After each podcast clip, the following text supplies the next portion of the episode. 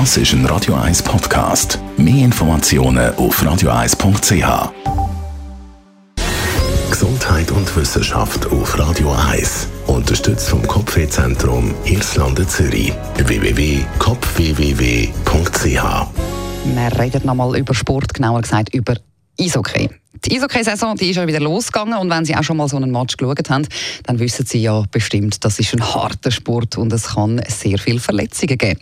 Studien am Departement für Gesundheitswissenschaften und Medizin von der Universität Luzern zeigen jetzt aber auch, dass Eishockey-Spieler häufig Probleme mit der Hüfte haben. Die Hüftbeschwerden die werden ausgelöst durch eine Verletzung oder durch jahrelange Abnützung.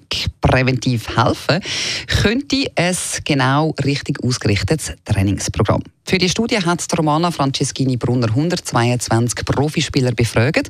Dann haben fünf Eishockey-Mannschaften aus der National League auch noch die Verletzungen von ihren Spielern während einem Jahr dokumentiert. Und man hat dabei herausgefunden, dass Eishockey durch seine Schnelligkeit und Intensität natürlich, zu den Sportarten mit besonders hohem Verletzungsrisiko gehört.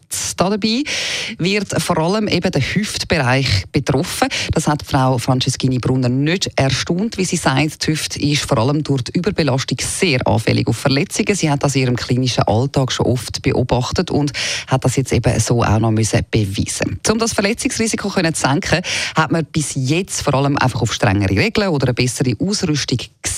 Aber die die Studie jetzt, die setzt mit gezielten Übungen beim täglichen Training an. Das heißt konkret ist das eine Kombination aus Kraft- und Balanceübungen, wo eben präventiv soll Verletzungen vorbeugen. Für das müssen aber die Eishockey-Teams eben auch die Übungsprogramm umsetzen. Das äh, Übungsprogramm, das hat Frau Franceschini Brunner aufgrund von ihren Erkenntnissen zusammengestellt und entwickelt. Neben standardisierten Übungen sind da auch noch individuelle Übungen dabei, wo eben genau die Hüftmuskelkraftdefizit von allen Spielern kann ausgleichen oder anpassen. Ob das Übungsprogramm so durchgeführt wird oder so durchführbar ist und ob es auch etwas nützt, das wird sich noch zeigen.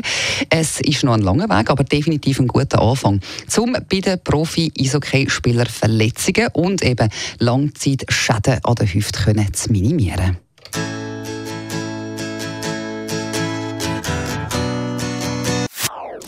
Das ist ein Radio 1 Podcast. Mehr Informationen auf radio1.ch.